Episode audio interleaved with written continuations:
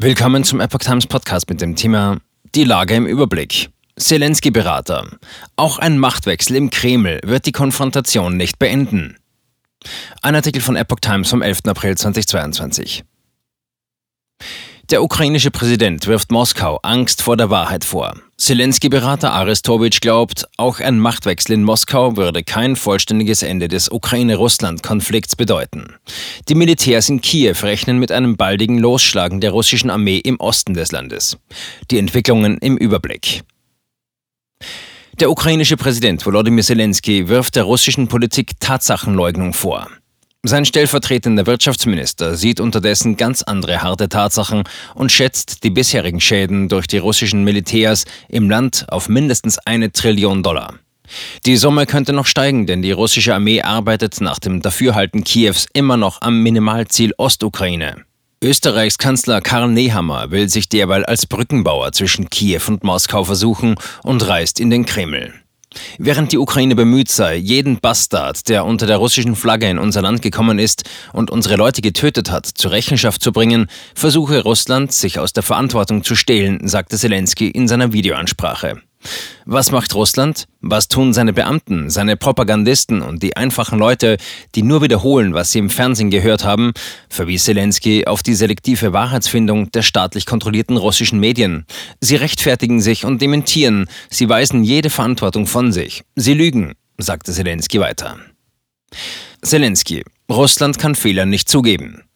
Moskau hat zudem nach Meinung Zelenskys nicht den Mut, seine fehlgeleitete Politik in Bezug auf den Nachbarn einzugestehen. Sie haben Angst davor, zuzugeben, dass sie über Jahrzehnte falsche Positionen bezogen und kolossale Ressourcen ausgegeben haben, um menschliche Nullen zu unterstützen, die sie als künftige Helden der ukrainisch-russischen Freundschaft aufbauen wollten. Der Versuch Moskaus, eigene Leute in der Ukraine aufzubauen, habe nicht funktioniert. Denn diese Personen waren nur darin geübt, Geld aus Russland in die eigenen Taschen zu stopfen. Und um diese Fehler zu vertuschen, wurden neue Fehler gemacht. Doch damit habe sich Russland selber aller politischen Instrumente beraubt und schließlich diesen Krieg begonnen.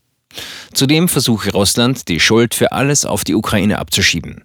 Sie haben sich die Krim geschnappt, daran sind wir angeblich schuld, sagte Zelensky. Sie haben jedes normale Leben im Donbass vernichtet, daran sind wir angeblich schuld. Sie haben acht Jahre lang Menschen in unserem Land getötet, daran sind angeblich wir schuld. Das gelte auch für die Zerschlagung der stärksten Wirtschaftsregion in Osteuropa sowie für die Zerstörung des Lebens von Millionen Menschen. Und schließlich haben sie einen groß angelegten Krieg gegen uns begonnen und wieder sind wir daran schuld. Und dies alles aus reiner Feigheit, resümierte Zelensky. Und wenn die Feigheit zunimmt, dann verwandelt sie sich in eine Katastrophe, sagte der Staatschef. Wenn Menschen der Mut fehlt, Fehler zuzugeben, sich zu entschuldigen, sich der Realität anzupassen, verwandeln sie sich in Monster sagte er in Anspielung an die Führung im Kreml. Und wenn die Welt dies ignoriert, entscheiden die Monster, dass sich die Welt ihnen anpassen muss. Dennoch werde der Tag kommen, an dem Russland die Wahrheit eingestehen müsse. Minister schätzt Schäden auf eine Trillion Dollar.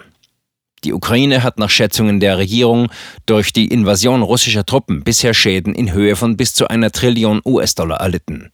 Das sagte der stellvertretende Wirtschaftsminister Alexander Griban am Sonntag bei einer Regierungssitzung, wie die Agentur Union berichtete. Die Verluste seien schlicht kolossal, die Aufstellung sei noch nicht vollständig. Es sind Milliarden von Dollar an Schäden, möglicherweise bis zu einer Trillion Dollar, sagte Griban, ohne seine Zahlenangaben näher zu belegen. Die ukrainische Regierung stellte am Sonntag erstmals Mittel für dringende Aufräum- und Reparaturarbeiten in den von russischer Besatzung befreiten Gebieten bereit.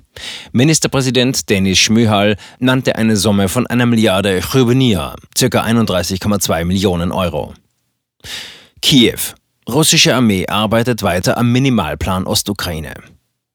Die russische Armee arbeitet weiter an ihrem Minimalplan Ostukraine, sagte die stellvertretende Verteidigungsministerin Hanna Malja in der Nacht zum Montag, wie die Agentur Union berichtete. Die Ukraine setze unterdessen ihre eigenen Vorbereitungen mit der Fortsetzung der Mobilmachung und der Ausbildung von Rekruten fort. Der ukrainische Generalstab erwartet derweil in Kürze einen neuen Vorstoß der russischen Streitkräfte zur vollständigen Eroberung der Ostukraine. Dazu würden aktuell neue Truppen aus anderen Landesteilen Russlands an die Grenzen herangeführt. Die Schwerpunkte der nächsten russischen Angriffe seien bei Kharkiv und Slojansk zu erwarten. Zelensky-Berater. Zusammenstöße mit Russland auch in nächsten Jahren. Über den aktuellen Krieg Russlands gegen die Ukraine hinaus rechnet Zelenskis Berater Alexei Arestowitsch mit weiteren Zusammenstößen der beiden Länder in den kommenden Jahren. Russland sucht eine neue Form des Imperiums, entweder mit Wladimir Putin oder mit Alexei Nawalny. So in 32 bis 35 Jahren werden wir mindestens noch zwei oder drei Runden mit Russland haben, sagte Arestowitsch nach Angaben der Agentur Union. Ob einen größeren Krieg oder nur Grenzscharmützel, die Wahrscheinlichkeit neuer Zusammenstöße sah er bei 95 95 Prozent. Selbst ein Machtwechsel im Kreml würde nach Meinung von Aristowitsch die Konfrontation mit der Ukraine nicht beenden. Da kann einiges geschehen. Es könnte sogar irgendein Liberaler übernehmen, spekulierte Aristowitsch. Dann gibt es eben eine Auseinandersetzung auf Ebene der Informationen, der Wirtschaft oder der Geheimdienste, auch militärisch, wenn auch ohne direkten Krieg. Dennoch bleibe es ein schrecklicher Zivilisationskampf. Ehemalige UN-Anklägerin Del Ponte fordert Haftbefehl gegen Putin. Die frühere UN-Chefanklägerin Carla Del Ponte hat ihre Forderung nach einem internationalen Haftbefehl gegen Russlands Präsidenten Wladimir Putin bekräftigt. Putin könne zwar erst vor den Internationalen Strafgerichtshof gestellt werden, wenn er nicht mehr im Amt sei, doch die Justiz habe Geduld, sagte die Juristin im Schweizer Ort Ascona. Es gibt keine Verjährung für diese Verbrechen und Putin wird nicht ewig Präsident bleiben, sagte sie. Del Ponte war Chefanklägerin des Internationalen Strafgerichtshofs für das ehemalige Jugoslawien und des Internationalen Strafgerichtshofs für Ruanda.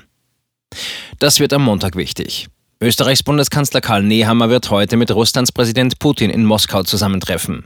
Am Samstag war Nehammer mit Zelensky in Kiew zusammengekommen. Nehammer ist damit der erste westliche Regierungschef, der seit Kriegsbeginn zu Putin in den Kreml reist. Bei einem Treffen der EU-Außenminister in Luxemburg soll es unter anderem um mögliche weitere Sanktionen gegen Russland und die Finanzierung zusätzlicher Waffenlieferungen an die Ukraine gehen.